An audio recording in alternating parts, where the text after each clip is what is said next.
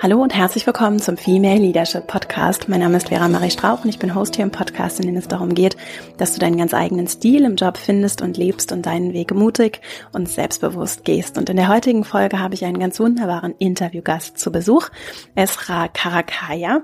Sie ist Gründerin und Videoproduzentin des Online-Formats BlackRock Talk, das sie selbst ins Leben gerufen hat, in dem sie Vielfalt vor der Kamera zeigen möchte und gleichzeitig auch Vielfalt hinter der Kamera lebt. Sie ist gestartet mit einer Zero-Budget-Produktion und mittlerweile wird sie vom öffentlich-rechtlichen Rundfunk finanziert und hat wirklich ein ganz tolles Format geschaffen. Und ich finde, mit ihrer Arbeit leistet sie einen ganz wertvollen Beitrag zu einer anderen offeneren, respektvolleren Diskussionskultur, die für Gesellschaft und auch für Organisationen, finde ich, sehr erstrebenswert und sehr notwendig ist. Und deswegen freue ich mich umso mehr, dass wir die Gelegenheit hatten, uns in Berlin zum Gespräch zu treffen und über ihren Weg zu sprechen, über die Gründung, darüber, wie sie so ihre eigene Vision auch gefunden hat, wie sie ihrem Weg treu bleibt und natürlich auch über das Thema Diversity und Inklusion, wie wir es schaffen können, vielfältige Teams zu führen, wie sie ihr Team aufgebaut hat, wie sie es weiterentwickelt, wie sie in ihrem Team arbeitet. Und Sie hat ganz viele sehr hilfreiche, praktische Ansätze, wie ich finde, und erzählt einfach ganz offen und sehr schön und erfrischend, wie sie so ihren Weg gefunden hat und dem auch treu bleibt. Es ist ein wirklich rundum schönes Gespräch geworden. Ich wünsche dir ganz viel Freude damit und wenn du möchtest, dann lass uns gerne auch über den Podcast hinaus im Kontakt bleiben. verastrauch.com slash newsletter kannst du meinen Newsletter abonnieren und ich freue mich, wenn wir auch zum Beispiel bei Instagram at Vera Marie Strauch im Kontakt bleiben. Und jetzt wünsche ich dir ganz viel Freude mit dieser Folge und dann legen wir gleich mal los. Heute zu Gast im Podcast ist Esra Karakaya. Sie ist Journalistin und Videoproduzentin und hat unter anderem ein eigenes Online-Talk-Format Black Rock Talk. Sie spricht mit Menschen mit und ohne Migrationshintergrund über aktuelle Themenfelder mhm. und ist heute hier im Podcast zu Gast, um darüber und vor allem aber auch über ihren Werdegang, über ihre eigene Gründung, über mhm. Kreationen zu sprechen. Herzlich willkommen im Podcast, liebe Esther. Dankeschön. Ich freue mich, dass ich da sein darf. so schön, dass du hier bist, wirklich. Zum Start, magst du dich noch einmal selber vorstellen, erzählen, yes. was du machst und aufgebaut hast? Yes, du hast ja gerade schon gesagt, ich bin Gründerin und Videoproduzentin von meinem eigenen Talk-Format BlackRock Talk, was übrigens ab Oktober 2019 Karakaya Talk heißen wird. Aus rechtlichen Gründen müssen wir das ändern. Okay. Genau, dort bin ich Moderatorin, Gründerin, ähm, Executive Producer und gleichzeitig bin ich aber auch bei den Datteltätern, einem anderen YouTube-Format, wo ich als Kreative im Team arbeite. Mhm. Dort verarbeiten wir muslimische Realitäten in, im deutschsprachigen Raum, in satirischen Videos und versuchen sie Empowerment-Arbeit zu betreiben für muslimische Communities, aber halt auch Aufklärungsarbeit für nicht-muslimische Communities. Spannend, ja. spannend. Und du hast, machst es seit Anfang 2018? Also genau, Form? BlackRock Talk, die, das Talk-Format äh, habe ich gegründet im März 2018. Sind jetzt äh, fast, sind es anderthalb Jahre dann? Ja. Ja, anderthalb Jahre, krass, Mann. Mhm. Und Datteltäter bin ich jetzt seit einem Jahr dabei. Okay. Was hast du vorher gemacht? Wie bist du da hingekommen? Also ich glaube, ich hatte, vorher war mir nie bewusst, dass ich so in die Richtung gehen würde, tatsächlich. Ja. Es hat sich mehr oder weniger so ein bisschen in die Richtung entwickelt. Ich war halt oft so in in journalistischen Betrieben unterwegs, halt meistens Praktikum gemacht, ähm, bisschen geschrieben. Ich hasse aber Schreiben, mhm. dachte aber so, ehrliche und ernste und seriöse JournalistInnen werden auf jeden Fall immer gute äh, Artikel schreiben können. Äh, Schwachsinn. Mhm. Blödsinn. Dann bin ich da irgendwie, habe ich gemerkt, das ist nicht meins, bin dann irgendwie in die Videografie übergegangen. Das ist schon, hat mir schon eher Spaß gemacht. Mhm. Und äh, dann tatsächlich, und das war, glaube ich, so dass äh, die Vorbereitung für die Talkshow, habe ich als Stud äh, studentische Hilfskraft angefangen, beim offenen Kanal Alex Berlin, mhm. den ich, äh, dem ich sehr viel verdanke, weil die haben uns für das erste Jahr Studio gestellt, Technik gestellt und auch für diejenigen da draußen, die mal gerne was produzieren wollen. Es gibt dort ein Radiostudio, es gibt da ein Studio, also ne, Video- und äh, TV-Studio. Nehmt die Sachen in Anspruch, die sind für euch da, ja. für die Leute in Berlin.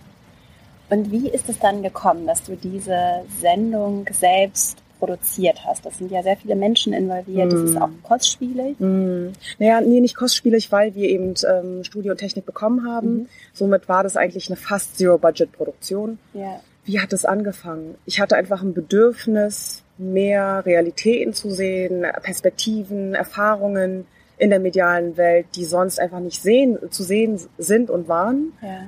Ähm, und das sind ganz oft von Menschen halt, die ähm, POC, also BPOCs, Black, Indigenous, People of Color, Menschen halt die Rassismuserfahrungen machen, aber halt auch aus ganz anderen Communities, aus, ähm, aus Behinderten-Communities, aber oder aus queeren Communities. Und da wollte ich, ich habe rumgesponnen, habe mich gefragt, was heißt es eigentlich, einen medialen Raum zu eröffnen, wo wir, wo diese Perspektiven im Vordergrund stehen. Ja. Und dann war für mich klar, okay, irgendwie habe ich Bock auf eine Talkshow. Mhm. Und das war Oktober 2017, wo ich das, das erste Mal runtergeschrieben habe. So eine Idee, was wäre, wenn, und dann ein halbes Jahr später war ich so, Digga, ich mach das jetzt. Scheißegal, ich mach es jetzt.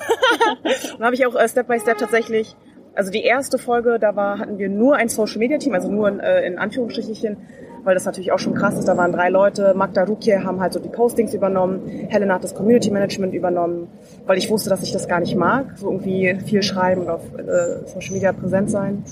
Und Nadesh ist sofort als ähm, Set-Aufnahmeleitung und Projektmanagement reingekommen. Mhm. Das war so das die ersten Teammitglieder quasi. Mhm. Und dann war bei der ersten Produktion wirklich, ey, hau ruck, wir sind, ich bin halt durch die ganze Stadt gefahren, habe irgendwelche noch Technik abgeholt und mhm. habe Freunde gefragt, ob sie reinkommen wollen.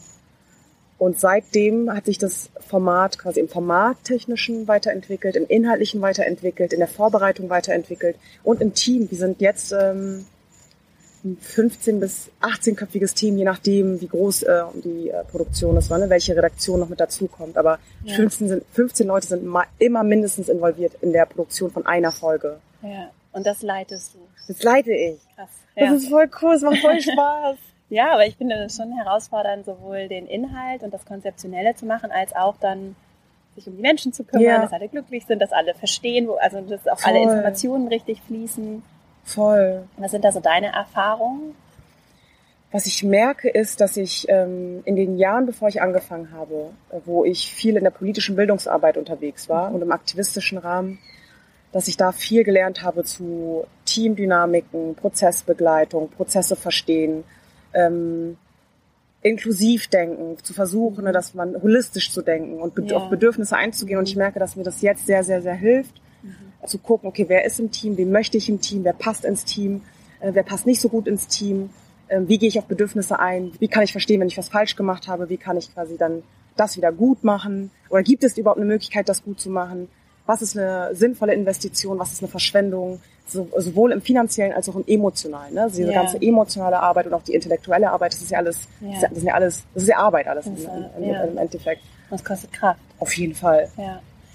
Wollen wir da direkt in den letzten Punkt mal einsteigen? Das mhm. würde mich nämlich interessieren. Wie differenzierst du da oder wie, wie, was ist da so dein, dein Kompass, um zu sagen, das ist gut investiertes Geld mhm. oder gut investierte Energie, sei es jetzt finanziell ja. oder auch von der eigenen Kraft, die in etwas fließt? Ich glaube, ich will jetzt erstmal sagen, Erfahrung. Ich habe einfach aus Erfahrung gelernt, was mir gut tut und was nicht und was nachhaltig ist. Ne? Ja. Es geht ja quasi immer darum zu gucken, was ist nachhaltig. Ja wenn ich eine Investition tätige, die mir punktuell oder nur ganz kurz für den Moment eine kurze eine Befriedigung gibt oder ganz kurz mal mhm. was kurz ruhig hält, dann ist das keine schlaue Investition. Mhm. Und ich habe zum Beispiel, was finanziell angeht, ist es für mich klar, bei jeder Produktion, dann bezahle ich die 100, 200 Euro und hole leckeres Hummus und Essen für das Team und weil das macht einfach gutes Essen am Set mhm. verändert die ganze Teamdynamik mhm. total. Mhm. Gute Musik am Set ändert die total die Teamdynamik. Das sind so kleine kleine Sachen, ja. die für mich vielleicht, die für eine einzelne Person gut. Ähm, ich meine, 100, 200 Euro sind nicht wenig Geld, ne? Vor allem wenn man sich überlegt, dass ich ziemlich wenig Geld verdient habe so im letzten Jahr. Ja. Ähm, was auch Teil von Gründung ist genau, richtig. Ne? Ey, ja. ciao. Ich hoffe nie wieder.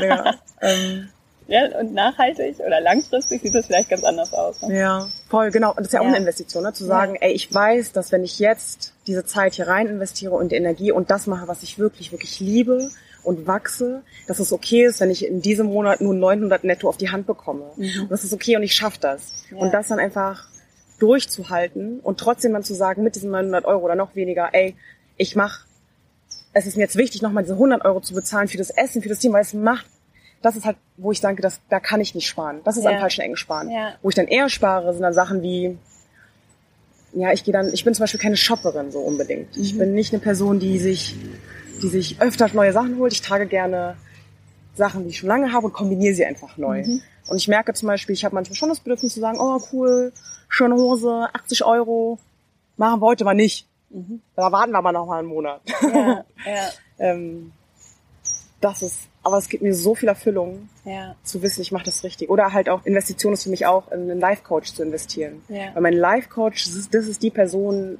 die mich halt pusht, die mich die mir hilft, meinen Fokus beizubehalten. Und das ist nachhaltig. Ja, hast du einen Coach? Mhm. Ja, super. Ich habe damals äh, vor zwei Jahren einen Coach gehabt. Das ist dieselbe Person. Ich habe nach einem Jahr dann nochmal gesagt, wir machen das jetzt wieder. Ja. Und das ist für mich, ich wünsche mir, dass ich ähm, einen Coach langfristig bei mir haben darf und kann. Ja. Dass da einfach wirklich eine Person ist, die mich daran erinnert, was es bedeutet, ähm, Sachen aufzubauen, mhm. äh, positiv zu bleiben, mhm. dankbar zu sein, mhm. die richtigen Leute, mit den richtigen Leuten zu arbeiten, mhm. etc. Du hast vorhin erzählt, was du alles gelernt hast und wie du auch dein Team führst, wie du entscheidest. Du bist dann geendet mit dem, das investiere ich finanziell, das investiere ich persönlich. Und davor hast du ganz viele andere tolle Punkte aufgezählt, auf die ich gerne nochmal eingehen würde. Ja. Was, ähm, wenn ich mir mal einen Punkt raussuche, wie schaffst du zum Beispiel diese Auswahl, die richtigen Menschen mm. in dein Team zu holen. Weil das ist etwas, was ich merke. Die Dynamik verändert sich ja mm. von einem Moment auf den nächsten, auch wenn jemand Fremdes zum Beispiel auf einmal mit im Büro sitzt, der gar nichts unbedingt mit dem Team zu tun hat. Aber wirklich jeder Mensch verändert die Energie. Und da frage ich mich dann immer, mm. wie viel mm. davon können wir kontrollieren, wollen wir kontrollieren und auch gerade wenn es um Vielfalt und Andersartigkeit geht, ja. dann heißt es ja manchmal auch auszuhalten, dass jemand einfach ganz anders ist als ich. Und da finde ich es mm. interessant zu differenzieren zwischen was ist gute Andersartigkeit, die gut tut? Ja. Und wo ist es vielleicht einfach nicht so das Richtige und passt nicht so? Ich weiß gar nicht, ich hatte nie das Gefühl, dass ich, also ich hatte noch nie einen Gedanken,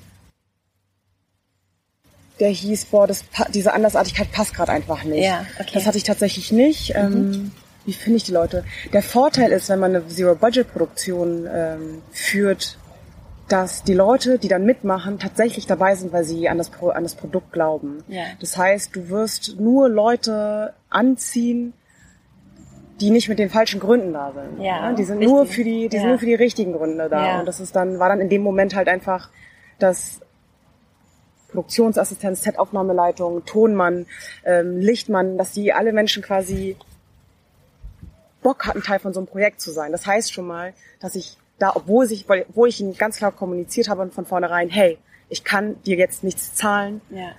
war das quasi ein Indiz für mich, dass die Menschen dabei sind, weil sie richtig Bock drauf haben. Ja. Wie das dann sein wird mit der ganzen Finanzierung, so kann ich noch nicht sagen tatsächlich. Weil er jetzt Finanzierung bekommt. Richtig, ne? richtig, ja. genau.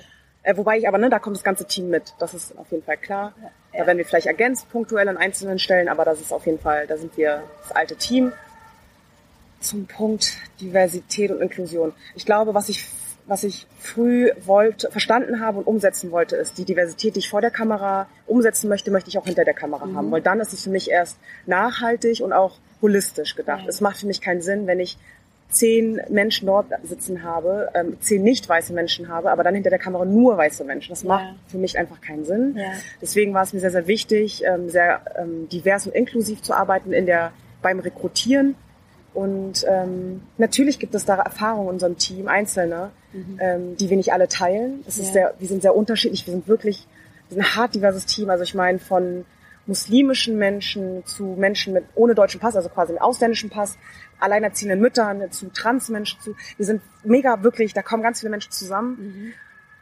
Ich glaube, was ich vermute, ich bin mir nicht sicher, das ist vielleicht auch noch eine Entwicklungssache. Ich vermute, dass das, was uns zusammenhält, ist, dass wir eine Grundlage haben oder ein Fundament, wo wir sagen, wir hören einander zu ja. und wir gucken, was passiert. Aufmerksam sein. Mhm. Und es ist nicht, es heißt nicht, dass es leicht ist und es ist, heißt nicht, dass es damit getan ist, wenn man sagt, ja, ich höre aktiv zu und damit bin ich halt check, ich bin halt top und kann, muss mich jetzt nicht mehr darum kümmern. Nein, das heißt wirklich auch Arbeit reinstecken, jede ja. einzelne Persönlichkeit. Ich glaube, was ich als äh, Führungspersönlichkeit in dem Moment machen kann, ist nur einen Raum schaffen, mhm. wo sich die Leute wohlfühlen, zum einen zu äußern, wenn ihnen was nicht passt, wenn ihnen was wehgetan hat, wenn sie unglücklich sind, gleichzeitig immer wieder Räume schaffen, wo sie sich gegenseitig Liebe geben können, sagen können, krass Mann, ich bin, machst so geile Arbeit und danke, dass du da bist. Und ne, dass wir wirklich eine, eine Kultur entwickeln, wo, wo es Normalität ist, dass wir über auch schamvolle Dinge sprechen können, Sachen, die uns wehtun, ja. Sachen, die ähm, schmerzhaft sind. Sehr schöner, so wichtiger Punkt. Kennst du Brené Brown? Vielleicht die Autorin? Oh, warte mal, warte ja, mal. die hat auch so ein Verletzlichkeitsbuch oder so hat sie ja, geschrieben. genau. Was war das? Genau, sie hat über Verletzlichkeit viel geschrieben. Mhm. Ich komme auch gerade nicht auf den Namen. Ihr letztes heißt Dare to Lead. Und da geht es tatsächlich auch um Leadership und wie wichtig es ist, um Vertrauen aufzubauen, Ja. dass ich Verletzlichkeit zeige. Und was nicht heißt, dass ich immer mein Herz ausschütte und immer alles auf den Tisch packe. Im Gegenteil.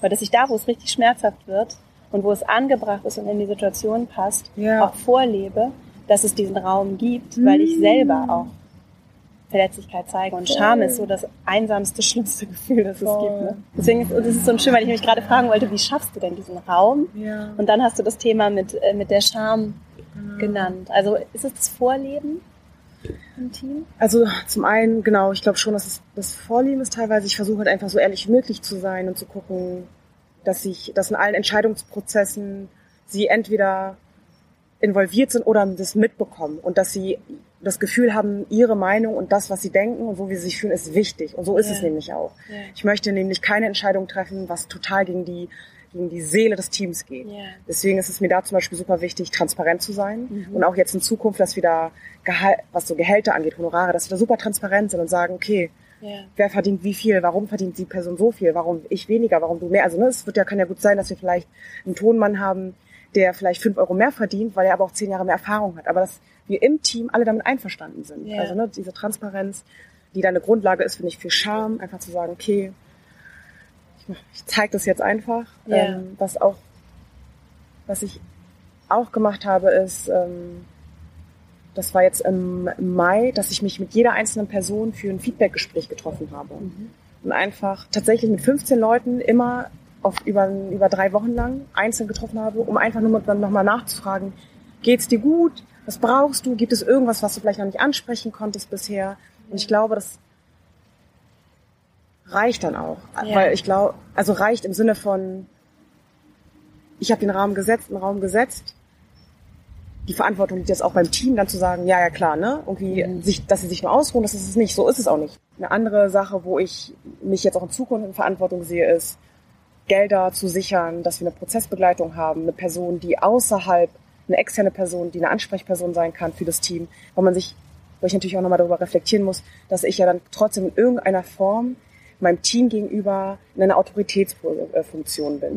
Und das kann dazu führen, dass sie vielleicht sich in gewissen äh, Positionen oder gewissen Momenten sich nicht wohlfühlen, Kritik zu äußern mir gegenüber. Ich will das natürlich nicht, ich wünsche mir natürlich, dass sie sich immer super wohlfühlen mit mir, aber ich kann das nicht garantieren, so weil ich einfach vielleicht in dieser kleinen Autoritätsfunktion, der ich bin, dann auf einmal keinen Blick mehr dafür habe Ja. und dass ich dann sicherstellen kann, dass jede Person immer an jeder Stelle äußern kann, was äh, diese Person bewegt, genau. Du hast ja gerade eben schon von der Finanzierung gesprochen, Mhm. ne? Und du hast jetzt, werdet jetzt, ich weiß gar nicht, ob ich das richtig formuliere, gefördert und habt große Produktionsfirma öffentlich-rechtlich hinter Ja. euch, die jetzt die nächste Staffel dieses Talk-Formats produziert. Mhm. Und ich finde das so beeindruckend, dass du als Kopf dieses Teams ja auch das ja auch verhandelt hast. Und da, es finde ich immer interessant, wenn ich so als Einzelperson komme, selbst wenn ich hinter mir ein Team von Menschen habe, die was mit mir gemeinsam machen Ja.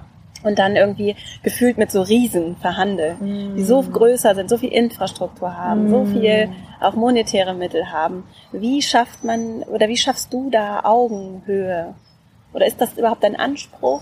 Und wie, und auch als. Frau finde ich auch da aufzutreten Ja. und so einfach den eigenen Plan auch und die eigenen Ziele, die ja manchmal oder ganz häufig natürlich nicht identisch sind mit den Ja. Zielen der anderen Partei. Wie, wie, wie setze ich das um? Ich bin auch noch am Lernen. Ja, Aber es was ich ja gelernt spannend. habe, ja. ähm, ist zum einen super ehrlich sein und es auch einfach zugeben, wenn, wenn sich das so anfühlt, als würde ich mich, ne, ich hatte einen Moment, wo ich, das war letztes Jahr, wo ich dachte so krass, ich fühle mich gerade mega klein, Ja. ich fühle mich sehr schwach und ich fühle mich ohnmächtig. Und das, darüber habe ich gesprochen im Team und die Leute waren dann direkt so, ey, komm mal klar, versteh deinen eigenen Wert. Ja. Und das war dann auch in meinem Umkreis, war da zum Beispiel ein Kollege, der macht so ein bisschen Strategieberatung. Und das war dann auch, wo ich gesagt habe, ey, Kollege, ich möchte dich gerne beanspruchen, wieder ne, investieren. Ich habe dann für eine Stunde Beratung quasi investiert, ein bisschen Ja. Geld. Und er hat dann mit mir sich hingesetzt und hat dann gesagt, okay, pass mal auf. Klar, natürlich ist es ein großer Sender und du musst natürlich Mhm. verhandeln und es sind wichtige Dinge und du willst natürlich, dass deine Sachen durchkommen. Aber, Punkt, pap, pap, pap, hat mir ganz viele so Know-hows mitgegeben und meinte dann so, ey, du hast ein Produkt, sie wollen was von dir, versteh Ja. das. Mhm. Und das war halt super wichtig, dass ich das gehört habe. Und das war quasi einmal durch so eine Beratung, es kam vom Team, es kam aber auch von, meinem von meinem Support System. Und mein ja. Support System sind Freundinnen und Familie, mhm. die an meinen Traum glauben, die an mich glauben, die daran glauben, dass etwas Größeres in, in dieser Arbeit steckt, die mich dann immer wieder daran erinnern, ey, du bist krass, mach mhm. weiter, bleib mal ganz entspannt. Das ist super wichtig und ich glaube, dass egal wo ich hingehe, egal wo der Weg hinführt, ist das, was ich gelernt habe, ich möchte immer ein Support-System haben, immer und immer, egal wo ich hingehe. Menschen in meinem Umkreis, die so zweifellos an mich glauben. Ja. Das ist sehr schön und lässt sich ja auf jede Gründung und jede eigentlich extremen Situation, die einem irgendwie, die mir viel bedeutet, hm. wo es um was geht, auch persönlich geht, ja. übertragen. Und ganz häufig, was ich so beobachte auch bei mir selbst, ist, dass dann, gerade wenn so viel zu tun ist, und es geht dann ja nur auch darum, wie verteile ich meine Aufmerksamkeit. Da ist ein großes Team, die wollen meine Aufmerksamkeit, da sind Externe, die wollen meine Aufmerksamkeit, da ist irgendwie meine Arbeit, die Kreation, die wollen meine Aufmerksamkeit. Und da ist ja. ja, und da sind die Menschen, die mir alle eigentlich, die mir so wichtig sind und die ganz nah sind. Mm. Und die auch ganz viel diese Energieressourcen Voll. befeuern. Voll. Und da, also auch mal wieder die Prioritäten gerade zu rücken und zu sagen, das ist, das ist wichtig. Ja. Was mir dazu einfällt, ist, und darüber habe ich gestern mit meinem Coach gesprochen, was es eigentlich bedeutet, Menschen im Umkreis zu haben, die vielleicht nicht so wohlwollend sind. Ja. Man, ne, es gibt, wir haben immer vielleicht Freundinnen und Freunde, die vielleicht super lieb sind und herzlich sind, mhm. aber selber vielleicht eigene Issues haben, mhm. eigene Probleme, so, die sie dann auf uns projizieren, ja. so dass wir dann manchmal das Gefühl bekommen, dass sie unseren Traum im Keim ersticken. Ja. Und da habe ich die Erfahrung gemacht ähm, mit einer damaligen Freundin, dass es so war, wo ich dann für mich entschieden habe, ich kann das nicht aushalten und ich möchte nicht auch das aushalten. Mhm. Ich möchte keine Person in meinem Umfeld haben, die nicht 100% an mich und an meine Vision glaubt. Ja. Und da haben wir uns quasi, haben sich unsere Wege getrennt. Jetzt nicht im Schlechten, es hat sich mhm. einfach auseinandergelebt. Ab und zu habe ich mich schuldig gefühlt, deswegen haben wir darüber gestern mit dem Coach gesprochen. Da hat mich äh, meine Coach hat gefragt, so, ja, was, was, was glaubst du, was das bedeutet für dich? Mhm. Und ich glaube, die Erkenntnis, die ich daraus ziehe, ist, ich muss okay damit sein, ich muss damit einfach einverstanden sein, dass es in diesem Leben immer wieder Menschen geben wird, mit denen ich mich trennen muss, weil sie nicht gut für, gerade jetzt in diesem Moment sind. Was nicht bedeutet, dass sie vielleicht nicht nochmal irgendwann in der Zukunft wieder in mein Leben eintreten werden oder wir ja. uns irgendwann wieder treffen werden. Aber da einfach, ich glaube, da würde ich mir, wünsche ich mir für all meine Schwestern da draußen, Schwestern Sternchen, die irgendwas krasses gründen, was liegen. Es ist okay, sich von Menschen zu trennen, die jetzt gerade nicht gut für einen sind. Ja. Wenn es ja. richtig ist und wenn es bestimmt ist, dann werden sich die, Wege wieder kreuzen. Ja.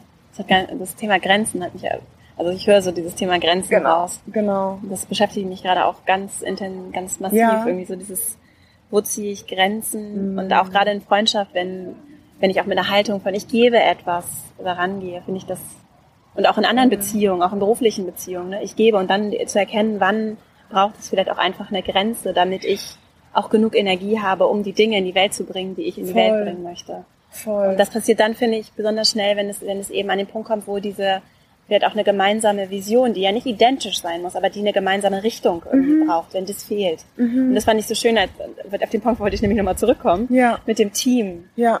Weil dieses, diese Komponente Geld jetzt am Anfang weggefallen ist. Dass ihr gestartet seid bei, wir machen das ohne Geld und es genau. kommen wirklich nur also Geld ist auf jeden Fall kein Motiv, das verwechselt wird mit dem mhm. Sinn dahinter, sondern ja. wahrscheinlich war das Einzige, was euch, wenn da kein Geld ist, dann ist es wahrscheinlich überwiegend der gemeinsame Purpose, Sinn, die Voll. Aufgabe, das Größere dahinter. Voll. Gewesen. Gleichzeitig aber natürlich ja. war, habe ich versucht, so klar wie möglich am Anfang zu kommunizieren beim Onboarding oder beim Rekrutieren. Ich wünsche mir, dass du Teil des Teams wirst. Kannst du dir das vorstellen, dass du bei uns deine Energie und deine Arbeit reinsteckst? Jetzt nicht dafür entlohnt wirst, was ich dir geben kann, ist im Gegenzug mein Versprechen, dass ich hart dran arbeite, dass wir Finanzierung bekommen. Ja. Also es war schon so von vornherein, dass ich ja. gesagt habe, hey, wir machen das jetzt nicht einfach lai lai lom, wir machen jetzt einfach mal gucken, wo das hinführt. Nein, ja. ich hatte von vornherein ein Ziel. Ich habe gesagt, ich finde, ich finde, ich möchte Finanzierung finden, damit wir alle entlohnt werden, weil diese Arbeit ist wichtig. Ja. Und auch wertvoll. Voll, genau, absolut, absolut. Und, da, und das finde ich dann auch wichtig für diese, dann auch das so zu verhandeln und für diese Arbeit einzustehen, die eigenen Konditionen umzusetzen. Mhm. und auch so Kreation, die ja auch in der Zukunft der Arbeitswelt einen ganz anderen Stellenwert einnehmen wird, nicht gleichzusetzen mit nur weil ich Kreatives leiste, ist es weniger auch monetär wert, als wenn ich irgendwie mhm. Strategieberatung mache oder mhm. in einem großen Konzern Controlling leite oder so. Also Absolut. da auch da braucht es, glaube ich, auch monetäre Balance mhm. und eben auch Menschen, die vorangehen und so mutig dafür auch einstehen. Ich glaube, was ich super interessant finde, ist ähm, das Thema, wenn Frauen Sternchen das Gefühl haben, dass sie etwas nicht alleine schaffen. Ich habe den Eindruck, dass ich das ein paar Mal beobachten konnte und auch an mir selber, ja. wenn sie verstarten, dass sie gerne sich dann jemanden dazu holen und sagen, oh, lass uns das zusammen machen. Ja. Aber eigentlich versuche ich da Frauen immer wieder zu sagen, du bist stark genug, ja. du bist kompetent genug, mach die Kacke jetzt. Keine Faxen. Du brauchst nicht eine andere Person. Was nicht bedeutet, dass wir nicht Solidarität haben, Schwachsinn. Das natürlich unterstützen uns gegenseitig über ne, ähm, unabhängig von den Branchen her. Ja. Aber einfach zu verstehen, wenn du deine Vision hast, dann geh nach deiner Vision. Du brauchst keine andere Person. Ja. Eine andere Person wird es nur schwieriger machen. Und dann ist es halt komplizierter, wenn die eine Person dann doch woanders hingehen möchte mit der Vision. Und eigentlich hast du aber eine ganz andere irgendwie Intention mit dem ganzen Ding. Also es ist irgendwie viel zu kompliziert. Ja. Ich hatte selber einen Moment, wo ich dachte, nee, mit der Person, das war mein ganz anderes Projekt. Ich war mir so felsen, ich war felsenfest davon überzeugt, dass das super gut passt und dass das wird niemals auseinandergehen. Es ist innerhalb von ein paar Monaten ist es auseinandergegangen. Es hat im Fundament einfach nicht gestimmt. Was aber nicht bedeutet, dass es prinzipiell nicht klappt. Aber ich glaube, wenn es irgendwie es geht halt auch ohne. Es muss halt keine Partnerin da ja. sein. Es muss kein Partner da sein. Wir, ja. wir, sind auch kompetent genug, das alleine zu machen. Total der wichtige Punkt. Ich habe das nämlich auch gedacht. Ich hätte so gerne auch mit jemandem anders gegründet. Ja. Und dann war da aber niemand. Ja. Das hat mich wirklich auch eine Zeit lang zurückgehalten. Ich hätte viele Dinge, glaube ich, viel früher schon gemacht. Ja. Weil ich genau das, was du gerade sagst, glaube ich, selbst auch gedacht habe. Das ist so krass, weil wir, glaube ich, irgendwie innerhalb in uns immer noch denken, so, boah, vielleicht schaffen wir sind vielleicht doch nicht gut genug dafür. Ja. Vielleicht auch nicht stark genug. Ey, das ist, weil ich habe das selber, also ich hatte zum Beispiel das Problem am Anfang, das ist das Problem. Die Erfahrung, die ich gemacht habe, ist, wir haben die erste Folge produziert und äh, war, ich war in der Postproduktion, ich habe eine Person kennengelernt und war dann so, ey, komm, wir machen das zusammen, ist doch kein Problem. Und dann, ne, ne, ne. Ich habe das ganze Ding, mein ganzes Konzept, alles von Black Rock Talk quasi irgendwie der Person irgendwie innerhalb von Sekunden mhm. angeboten. Mhm. Und es war dann, ich weiß nicht, was es war, irgendwas in diesem Universum. Allah, Gott ist gekommen und hat mir irgendwas gesagt, ist einfach nicht. Mhm. Zieh dich da raus. Ja. Zieh dich da raus. Ich habe mich rausgezogen, es war die beste Entscheidung. Also auch, und es ging halt relativ schnell. Ich habe noch am nächsten Tag die Person angerufen und meinte dann so, ey, wir müssen, wir müssen kurz uns treffen und darüber sprechen. Ja. Ich glaube, ich habe dir viel mehr angeboten, als ich überhaupt geben möchte. Ja. So und ähm, das Interessante war, dass dann die Person quasi auch schon, aber schon den Trip war von wegen so, naja, ich habe dir jetzt aber schon die und die Ideen jetzt mitgeteilt und wenn du die jetzt umsetzt, dann ist ganz klar, dann gehört das Produkt auch halt mir. Ne? Also nach, das war ein Gespräch, was wir geteilt haben. Also was erstmal nicht anbieten. Ja. Mach das erstmal nicht. Ja. Alles andere, alles sofort anbieten, aber die eigene Vision ja. erstmal gucken. Vielleicht auch nicht jeder Person erzählen und nur Leuten erzählen, wo du weißt, da kommt nur positive Energie zurück. Ja. Es macht keinen Sinn, verrückte Träume zu träumen, und das dann Menschen zu erzählen, die absolut nur von Umständen bestimmt sind und von ja. Umständen bestimmt leben. Ja. Ja. Weil das wird, das wird uns nirgends hinbringen. Hätte ich nach den Umständen mhm. meinen Traum gesponnen, mhm. dann hätte ich dieses Format niemals angefangen. Ja. Ich hätte niemals angefangen, Frau mit Kopftuch als Moderatorin, excuse me, what? Und dann sitzen dann, sitzen dann fast nur nicht weiße Menschen vor der Kamera und dann sind da auch nur fast nur nicht weiße Menschen hinter der Kamera?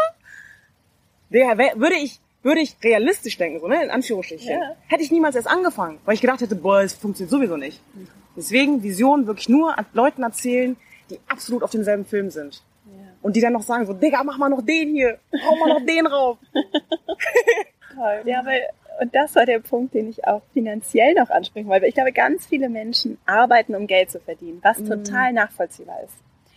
Und was dann aber passiert, oder was jetzt ja passiert ist, auch mit zunehmenden Privilegien, mhm. die wir uns vielleicht auch hart erarbeitet haben, ja. wollen wir dann mehr?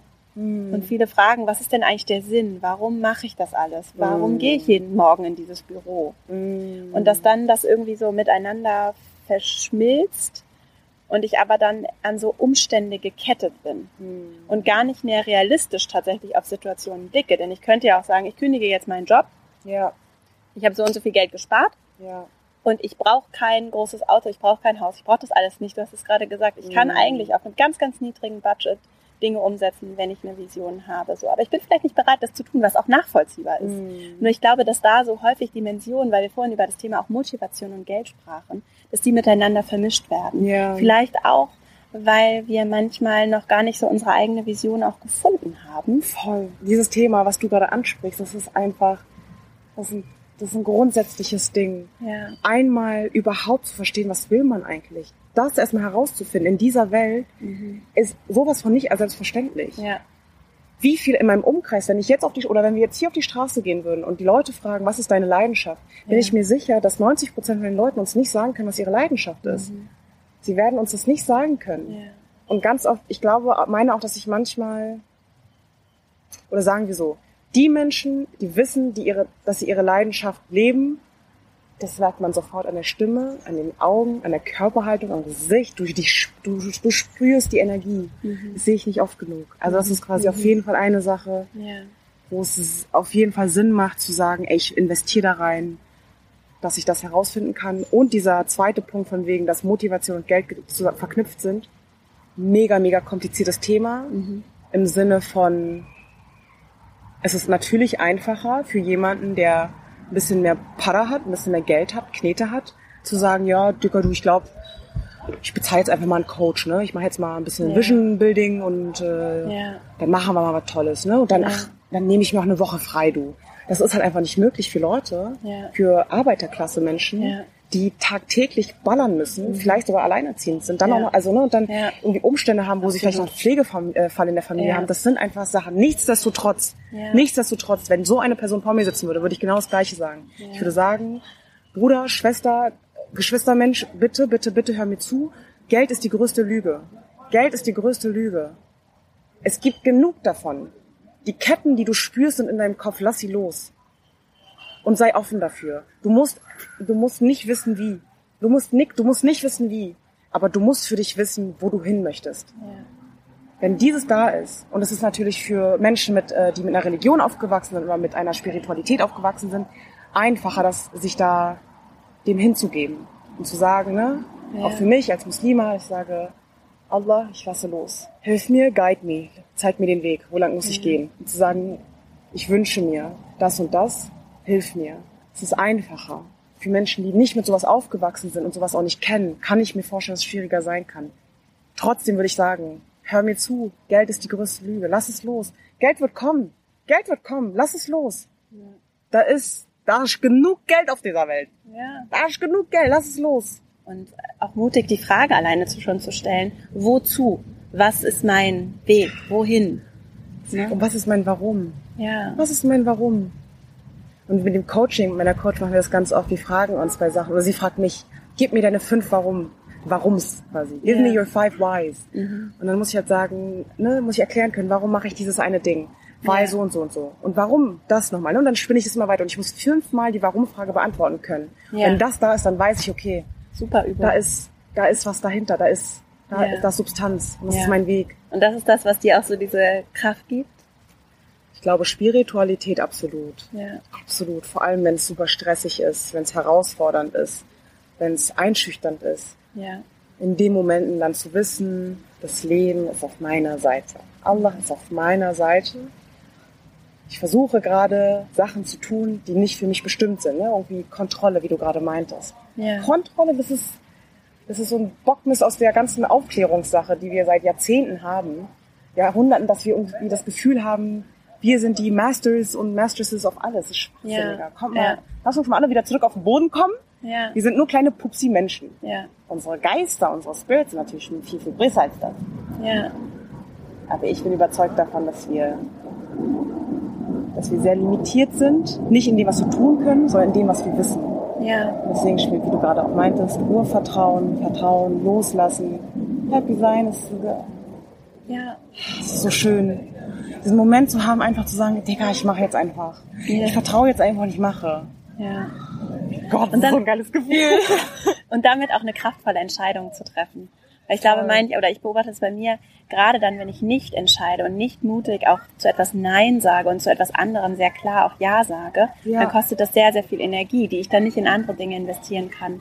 Und selbst wenn ich mal mit einem Ja oder auch einem klaren Nein eine Richtung einschlage, die nicht ganz in die richtige Richtung geht, ja. heißt es ja nicht, dass ich nicht wieder mit anderen Neins und Ja's in andere Richtung gehen kann. Das ist so wichtig. Und zu unserer Limitiertheit, komme jetzt leider schon so zum Ende, zu unserer Limitiertheit, weil du gerade auch über unser Bewusstsein und unser Wissen gesprochen hast. Und gerade wenn ich so zurückblicke, so immer, alleine schon, wenn ich so ein Jahr von jetzt zurückblicke, mhm. was ich damals alles nicht gewusst habe, was ich ja. nicht erlebt habe, wie limitiert ich bin ja. in dem, was ich weiß. Ja. Und auch wenn ich jetzt irgendwie, weiß nicht, in 20, 30, 40, 50 Jahren, bin ich immer noch limitiert. Und das, und das ist, gilt auch für das Hinterfragen. Und da mhm. wollte ich gerne nochmal mit dir drüber sprechen, weil das so mir zum Beispiel aufgefallen ist, wie limitiert ich auch bin, obwohl ich mir bewusst bin, international auch als Deutsch allein den deutschen Pass zu haben, wie privilegiert das ist. Trotzdem, mm. wenn ich mich umgucke, auch in meinen Freundeskreisen und Blasen, in denen ich mich bewege, da ist zum Beispiel niemand dabei, der irgendwie trans ist, so. mm -hmm. zum Beispiel, äh, von dem ich das weiß. So. Ja. Und wie limitiert ich da zum Teil alleine vor einem Jahr noch gedacht habe. Mhm. Für mich ist so eine ganze neue Welt auch damit aufgegangen. Schön. Ja, aber und ich hätte so von einem Jahr gar nicht geahnt. Also ja. und, und ich frage mich das wirklich auch, weil es mir so wichtig ist, dass wir uns öffnen und ja. dass wir wirklich Andersartigkeit zulassen. Natürlich mhm. sichtbare Andersartigkeit, aber auch Dinge, die unter der Oberfläche anders mhm. sind. Was können wir da tun?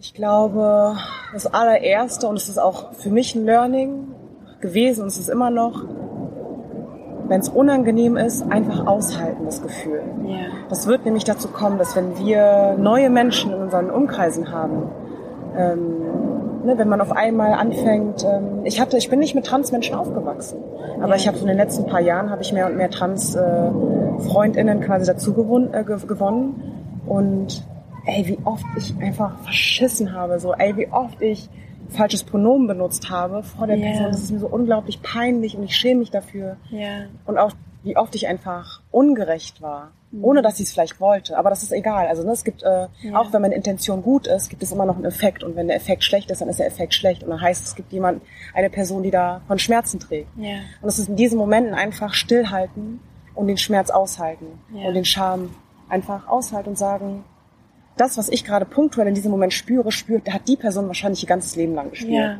Die Person wurde vielleicht, ne, jetzt ganz bezogen auf Transmenschen, äh, sind vielleicht, wir können nicht mal in Ruhe vielleicht die Straße runtergehen, weißt du, so, ich halte jetzt ja. einfach mal die Fresse, so nach dem ja. Motto. Und ähm, was ich auch interessant war, ist, dass äh, ein Freund von mir dann erzählt hat, so, wenn ich ein falsches Pronomen benutze und ich mich dann super schlecht fühle, und dann anfangen zu zappern, dann spürt die Person das noch mehr und es macht die Person noch unangenehmer. Also es macht es der Person noch unangenehmer. Noch unangenehmer. Das heißt einfach offen sein, aushalten und einfach auch in Kauf nehmen. Wir werden leider immer auf Kosten von anderen Menschen lernen. Ja. Das passiert ganz oft. Wir werden quasi, in meinem Fall werde ich auf Kosten von behinderten Menschen lernen, was es bedeutet eigentlich eine, eine able-body Person zu sein, eine Person, die keine Behinderung hat. Und das lerne ich tatsächlich erst, wenn, ganz oft, wenn Menschen in meinem Umkreis, die behindert sind, wenn ich da mit ihnen einen Fehler mache. Und es ist scheiße, es ist halt super paradox. Wir haben gestern noch mit Freunden drüber gesprochen und ich weiß auch nicht, was da die Lösung ist, aber es passiert einfach super, super oft. Und es ist nicht, es ist nicht die beste Lösung. Was ich für mich gerade weiß, ist, dass ich aufmerksam bin, und einfach mich entschuldige, wenn ich verschissen habe. Mhm. Und das ist okay. Yeah. I'm a human being und ich I make mistakes, ich mache Fehler und das ist absolut okay. Yeah. Das ist absolut okay. Und diese Gefühle von Scham und schuldig fühlen, wenn ich auch was irgendwie jemanden angetan habe, das dann auch freizusetzen und zu sagen, das sind Sachen, die gehören nicht zu mir und das hilft keinem. Wenn ja. ich Scham und Schuld in mir trage, hilft das keiner Person. Ja. Und ich glaube auch für die Menschen, das wünsche ich mir absolut, dass unterschiedliche Leader in unterschiedlichen Branchen für sich verstehen, wie wichtig es ist, unsere Gesellschaft in den eigenen Unternehmen wiederzuspiegeln Ja. Und da dann aktiv zu rekrutieren ja. und den Menschen eine Chance zu geben, die sonst nicht den gleiche, gleiche Zugang, gleichen Zugang zu Ressourcen haben. Ja. Und dann einfach offen sind und sagen, sich entschuldigen, wenn sie das falsch machen ja. und lernen und wachsen. Ja.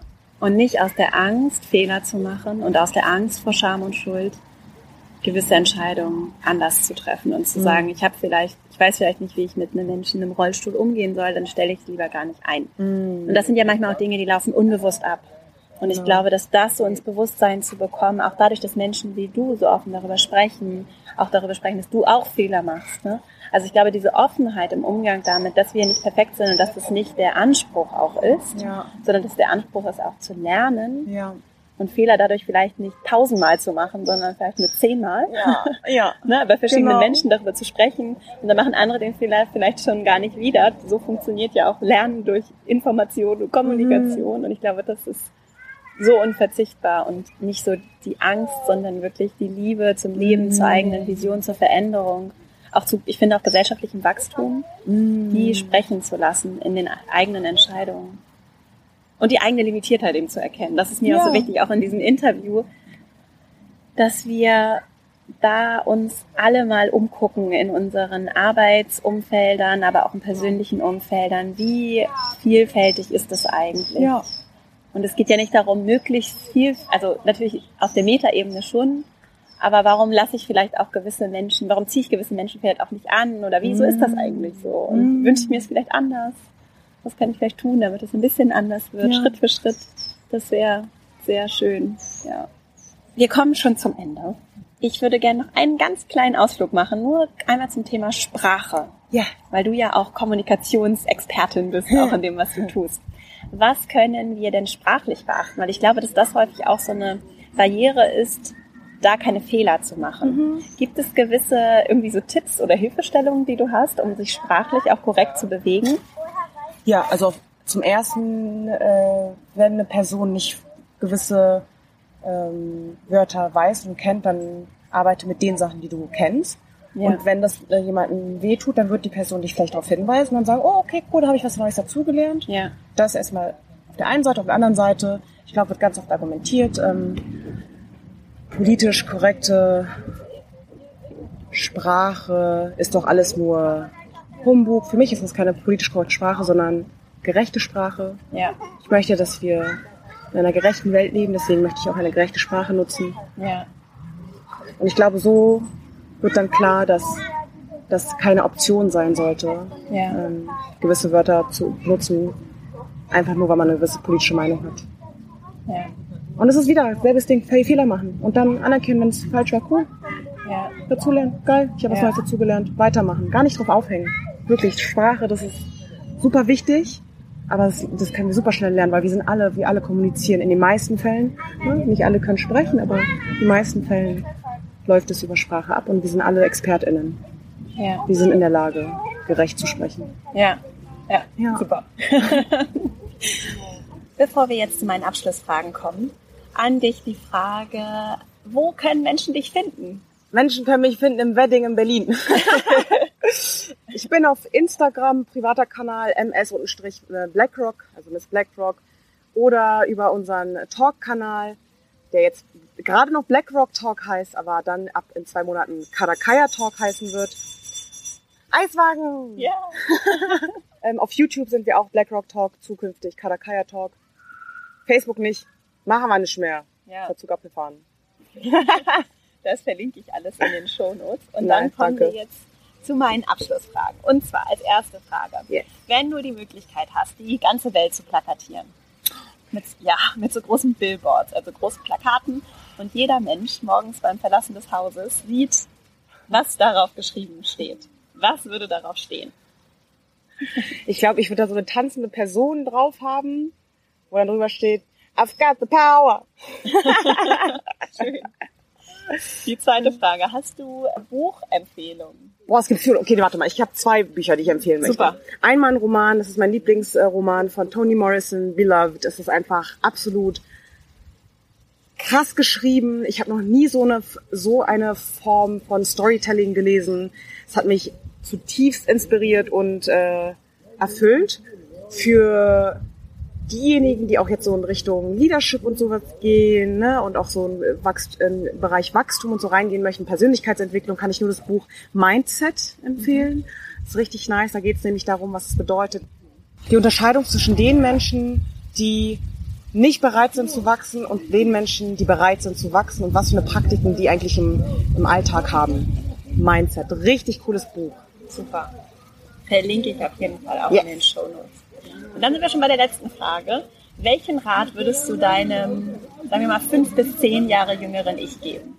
Was ich ihr sagen würde ist, du musst nicht immer stark sein.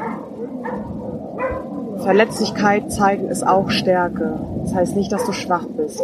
Es ist okay, Schmerzen zu spüren und Schmerzen zuzulassen und Schmerzen zu zeigen. Sehr schön. Ja. ja. Liebe Esra, ich danke dir sehr für dieses Gespräch und auch für deine wirklich großartige Arbeit und das, was du damit in die Welt bringst, was ganz, ganz wichtig ist. Und ich freue mich auf noch viel mehr Esra in allen Formaten und wünsche dir wirklich alles, alles Gute. Dankeschön. Dito, es war mir eine Ehre. Schön, dass du da warst. Ich hoffe sehr, dass dir diese Folge genauso gut gefallen hat wie mir und dass du viel aus diesem Gespräch mitnehmen konntest. Du findest alle Links zu Esra, zu den Büchern, zu allen weiteren Themen auf verastrauch.com in den Shownotes zu dieser Folge. Dort kannst du dich auch für mein Newsletter anmelden, verastrauch.com slash newsletter und dann bleiben wir per E-Mail im Kontakt. Das würde mich sehr freuen. Sonst findest du mich auch auf Instagram at Vera Marie Strauch und zum Beispiel bei LinkedIn und Xing und ich freue mich, wenn wir uns überall dort auch verbinden. Wenn dir der Podcast gefällt, dann freue ich mich sehr, wenn du ihm eine 5-Sterne-Bewertung bei iTunes dalässt und auch gerne mit Freundinnen, Freunden, Bekannten, Menschen in deinem Umfeld teilst. Und ich danke dir sehr für deine Unterstützung, wünsche dir jetzt eine wunderschöne Woche, ganz viel Freude dabei. Ich hoffe, du bist ganz inspiriert, jetzt mit vielleicht einem nochmal anderen Blick auch auf deinen eigenen Weg, auf deine eigenen, vielleicht auch kleinen nebenberuflichen Gründungsvorhaben zu blicken und wünsche dir ganz viel Freude dabei. Eine wunderschöne Woche. Freue mich schon, wenn wir uns nächste Woche hier wieder hören. Bis dahin, alles Liebe, deine Vera.